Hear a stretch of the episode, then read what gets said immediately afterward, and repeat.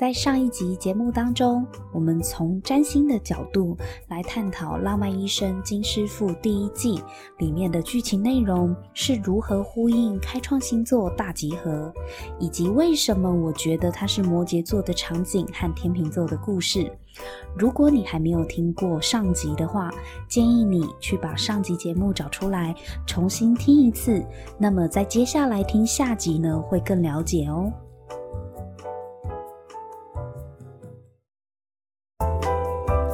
本集节目当中呢，我会带大家更进一步的来看一下这一部戏里面的母羊、天秤、巨蟹和摩羯各自的桥段以及人物个性的设定。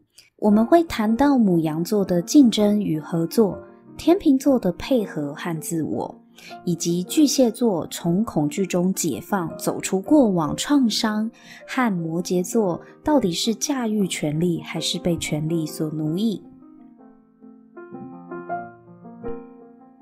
在节目开始之前呢，先提醒一下大家，看电影学占星的这个单元，并不是要去验证角色他到底是不是这个星座的，因为我们不知道他的出生年月日，也无从查证。但是呢，我们可以透过角色彼此之间的互动，以及他的个性、他的动机和他所做的每一个选择，我们可以去理解。这是一个什么样的星座的能量，或者是这一部戏它要告诉我们的主题跟什么样的星座能量有关联？我们应该要如何去理解这个行星背后所代表的意义？제가되고싶은건최고의사지좋은의사가아니거든요그러니까여긴 제가있을곳이아니라는거죠그런가요 그럼 하나만 묻죠. 강쌤이 보시기에 김사부는 좋은 의사인가요? 최고의 의사인가요? 首先，我们先来讲一下牡羊座的竞争与合作，和天秤座的配合与自我。 男主角江东柱的身上呢，拥有很明显的母羊座的能量，连他的长相呢都很像，浓密的两道眉毛，再加上他的人设是很冲动直率的个性，一生气呢就砸了急诊室，没有再管后果的。那他喜欢女主角尹书静呢，就单刀直入的告白，还直接吻下去，心里有话藏不住，都会直接说出来。有疑问就当面质问金师傅，这些都很母羊座的作风。除了这些个性的表象之外，角色在剧里的成长曲线也很符合母羊座的主题。例如，从江东柱他一开始的寻求正义，要探寻真理，非常的自我风格，但却一路都在碰壁。到中间的随波逐流啊，开始磨掉自己的个性，想要讨好陶院长上级，但因为太过做自己，跌跌撞撞一阵子之后呢，他就会慢慢的走向另外一个极端，去隐藏自己和扭曲自己，变成自己最不喜欢的那一种样子，一直到后来到了图坛医院，才慢慢的在做自己和与他人合作里面。取得一个平衡，所以母羊座呢，要在一阵极端的动荡之后，才会真正找回自己行医的目的和使命，而不是盲目的追求要证明自我，要追逐竞争。我觉得母羊座的能量啊，在社会化的过程中，的确会经历这样的探索之路，因为母羊座他很擅长竞争。凡事都想要当第一名的领头羊，所以你看江东柱他在大学的时候呢，他是第一名优异成绩毕业的，他凡事都要领先。但是他遇到了院长的儿子陶仁凡，陶仁凡呢，因为拥有院长的资源，让江东柱呢一直视他为竞争对手。他觉得要不是因为他是院长的儿子，到底有哪一点比自己强？他原本焦点在内，一直想要证明自己比较厉害，自己的技术比较好。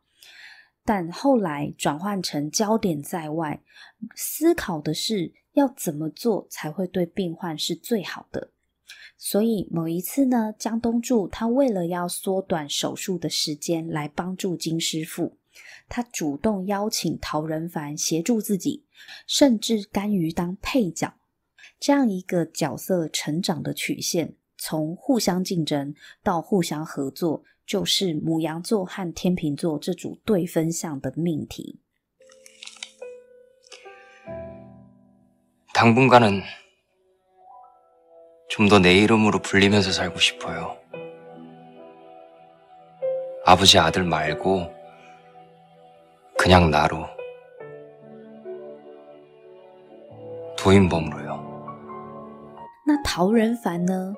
陶仁凡，我觉得他身上有天秤座的气质，为什么呢？因为他天生就有一个贵族优雅的气息在。这个角色一开始在剧里面是没有自我的。但他并不是没有想法，只是你会发现啊，陶仁凡把自己的想法隐藏在很里面，因为他必须要先满足他爸爸的期待，而忽视自己真正的想法。陶仁凡一开始呢，只是爸爸的棋子，派到图坛医院监视金师傅等人，甚至必要的时候，爸爸还要求他去搞破坏。可是后来啊，陶仁凡在图坛医院开始认清自己的存在，到底自己是一个什么样的人？撇除是院长的儿子之外，到底有多少人认识真正的陶仁凡？后来他选择不活在父亲的光环底下，不再只想要满足父亲的期待，他决定走出自己的路，替自己的人生做主。这一股反抗的能量呢，并不是对制度和权威的挑战，它不像江东柱，江东柱就会挑战权威啊，母羊座就是会挑战不合理僵化的制度啊。可是陶仁凡他不是，天秤座的能量是，他还是很尊敬他爸爸的，他还是很爱他爸爸，只是他醒悟了，他意识到自己的真我，他想要活出自我。如果你有注意到他反抗他爸的方式，也是非常的优雅温和的，这就是天秤座不喜欢冲突的一个个性。但是他们不喜欢冲突，不代表他们很软很好欺负哦。他只是外表看起来呃很温和，但是他内心一旦有自己想要做的事情，他终于把他的自我放在满足别人的期待之前。那我觉得这个角色的成长也很符合天秤座的人生课题。如果说啊，牡羊座要学习的课题是从竞争走到与他人合作，那么天秤座的课题就是要从一味的配合他人走向发展自我。대체요즘대학병원에서는이의사란애들을어떻게가르치고있는거냐 무시하지마십시오 이래봬도 전국 수석으로 보드 패스한 놈입니다, 저. 글쎄, 그런 건 뭐하러 전국 수석으로 패스를 하고 난린데. 정작 수술방에서는 석션인지 컷인지 구분 못하고 버벅대면서. 제가 버벅댄 게 아니라 선생님 속도가 비정상적으로 빨랐던 거죠. 너. 为什么牡羊座这么喜欢与人竞争，凡事都要争第一呢？因为牡羊座他的内在的一个渴望是非常想要证明自己， 就是证明自己是谁，证明自己的能力到哪里。所以母羊座的能量一直都是非常非常自我的，他满脑子想的就是我是谁，他会做很多事情去呼应他内心的渴望，想要告诉大家我是谁，证明我是谁的方法之一呢，就是跟别人竞争，或者是或者是去拿第一名、冠军等等的。那在母羊座的角色曲线里面呢，他如何从一个只想着要证明自己的人，到慢慢的懂得学习与他人合作？当母羊座意识到自我的价值不需要再透过竞争，透过呃，一些形式去证明自己的时候，他才会真正的放下自我，懂得配合他人，懂得与团队合作，那我觉得江东柱这个角色在剧情里面的成长，就非常符合母羊座特质的一个生命课题。反过来呢，我们来看一下陶仁凡。陶仁凡呢，他一开始看起来都是乖宝宝嘛，就是。呃，爸爸叫他做什么就做什么，他其实是会非常的想要满足别人的需求，而把自己真正的想法放在后面。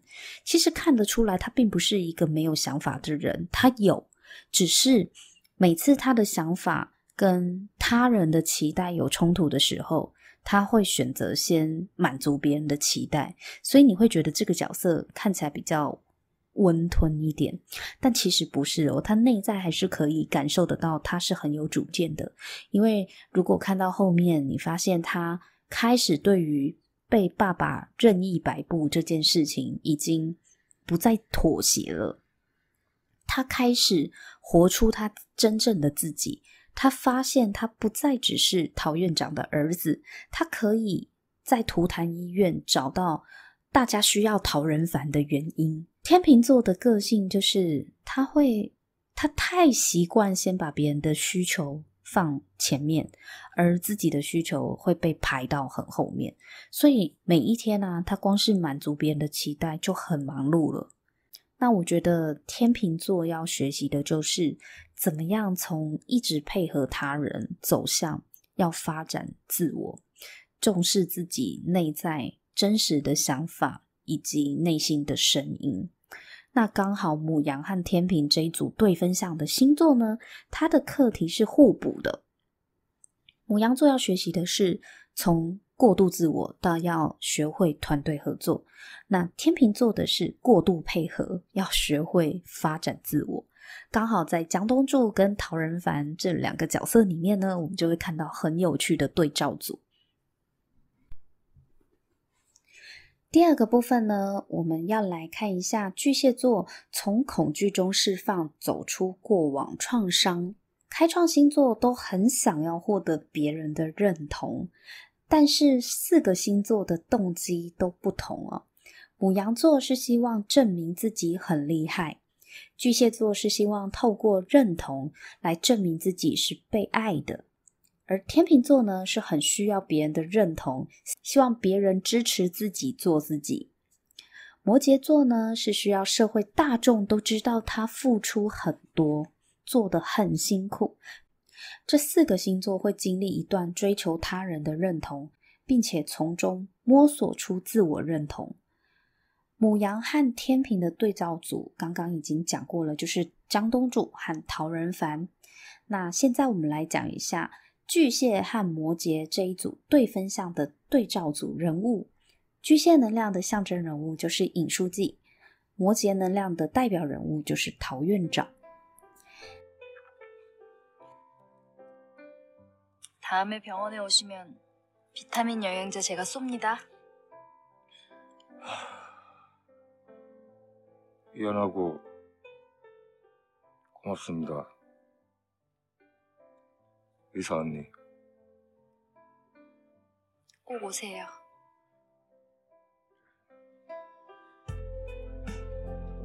女主角尹书静呢，从她的长相和她的气质散发女性魅力，有一种姐姐的照顾者气息，加上她的圆形脸蛋和白皙的皮肤啊，这些都是巨蟹座的符码。因为巨蟹座的守护星是月亮。 所以巨蟹能量很强的人，很容易呢会拥有一个圆润的脸型，再加上非常白皙的皮肤。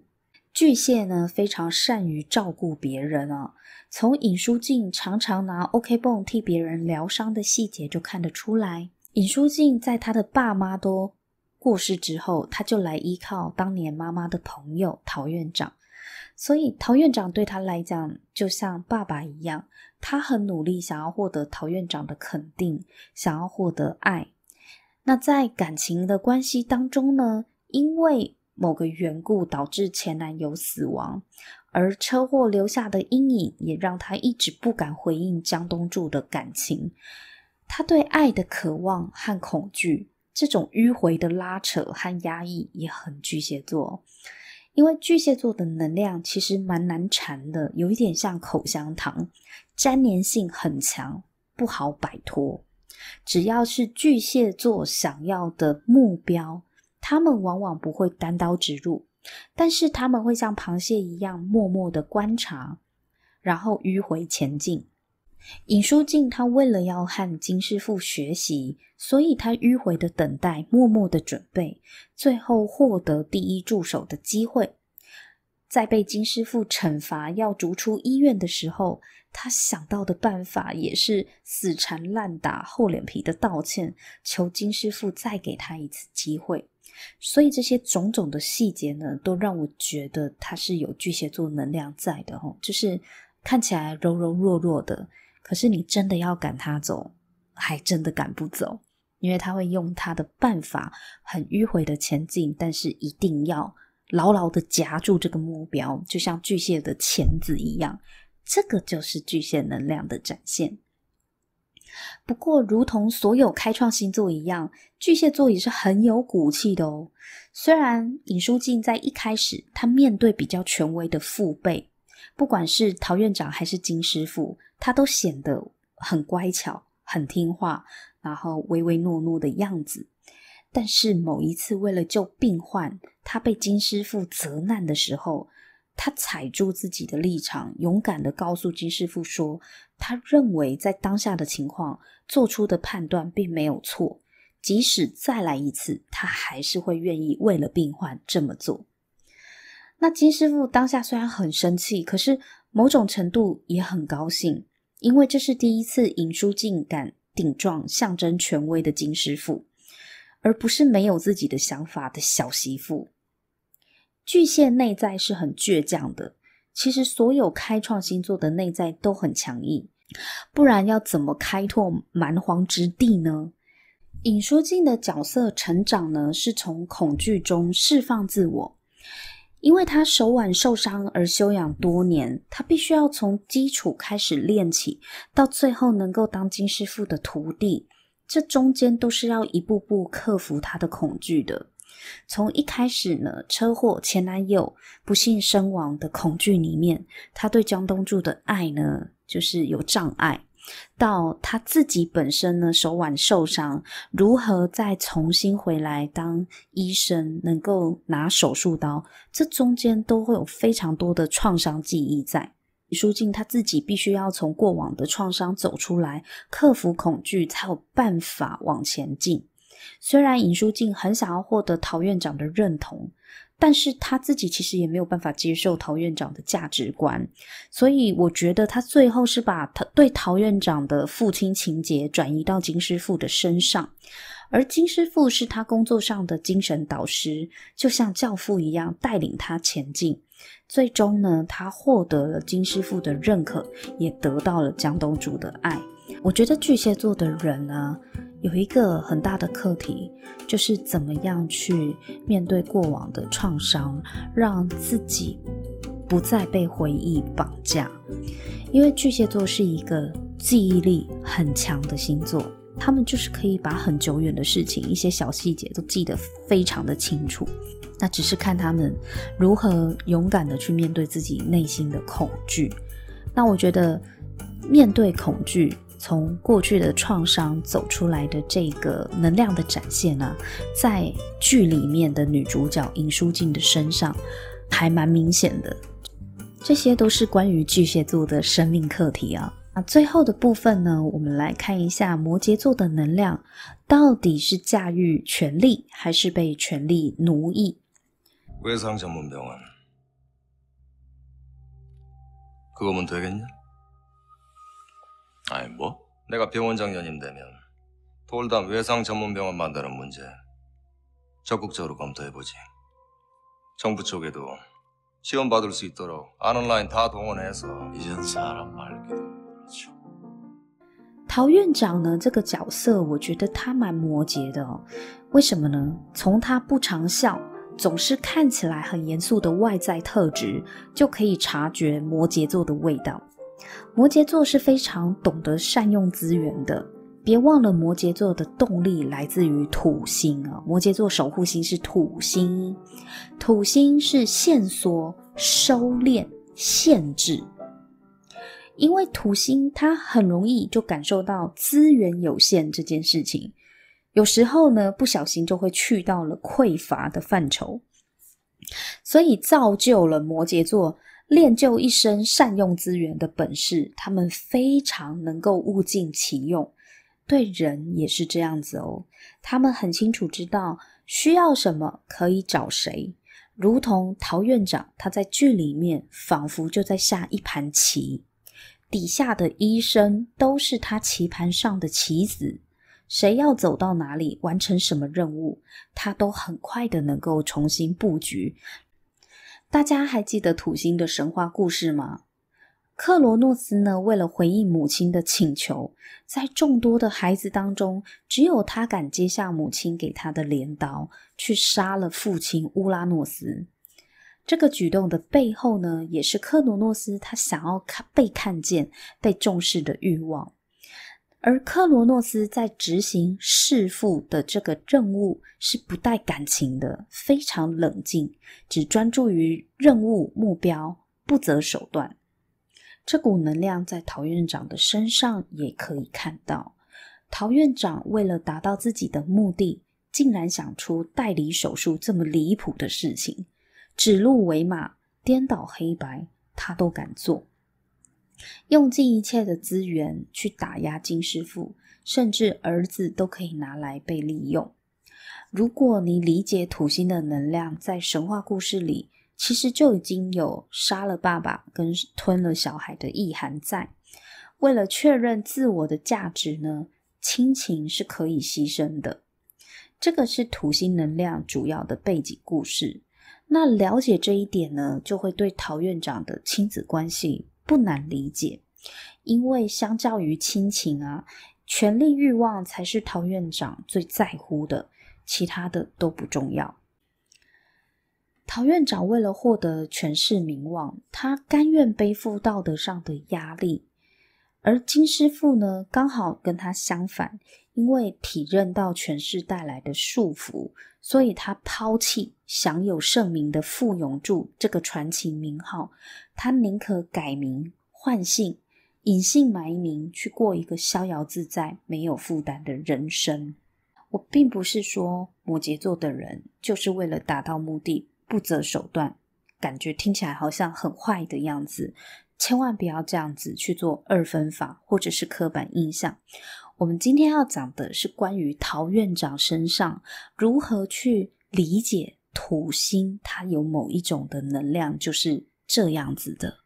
我们不要用好或坏的二分法去贴上土星的标签，因为这一股能量，你如果用在对的地方。它就是可以很专注的，心无旁骛，而且一定会达成目标。像王永庆啊，王永庆他就是摩羯座的人，对，所以不是说这样子的能量就是不好的，只是我觉得从陶院长的身上，我们可以看到，在追求权势地位，或者是追求这个社会的名望，用自己的专业去拼出一片天下。这个欲望本身是没有问题的。等到你真的达到了你要的成就，走到了事业的顶端，创造了事业的高峰的时候，那你要付的代价是什么？我觉得这会扣回整个开创星座的一个根本问题，就是回到初衷，回到你的本心。有权力欲望并没有错啊，没有问题啊。你到底是去掌控这个权力，还是被权力所奴役？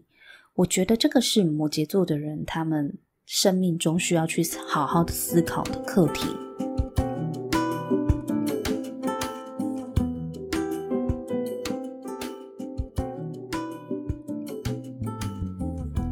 这四个开创星座能量的代表呢，各自的角色成长都在寻求自我认同。那开创星座是人格发展的基础，也是人生重要阶段的起始。从自我、根本、源头、初衷，这些都是开创星座的关键字。在剧里面，对于当医生的初衷也反复受到辩证。我相信很多人当医生一开始的目的都是为了要救人，但一段时间过后，也会想要功成名就，想要赚大钱，这是非常正常的人性。而初衷之所以重要，就是因为当你在模棱两可、似是而非的灰色地带，只有回到初心，才能够做出让自己安心的判断。开创新作是四大元素的起始，也是一切的根本。陶院长和金师傅最后讨论的是：你想要当一个什么样的医生？你是要当一个能赚大钱的医生，还是要当一个能救人的医生？也许你会问：难道不能两个都当吗？既能够救人，又可以赚大钱的医生，不好吗？当然可以啊。但是为什么还是要分成两种价值观呢？因为当你遇到进退两难的时刻，你更倾向哪一种价值观，就会让你做出符合价值观的决策。赚钱和救人可以两全，当然是最好。但就怕在某一些互相冲突、抵触的时候，你会如何选择呢？没有标准答案，因为不管你做任何的选择，都是需要付出代价的。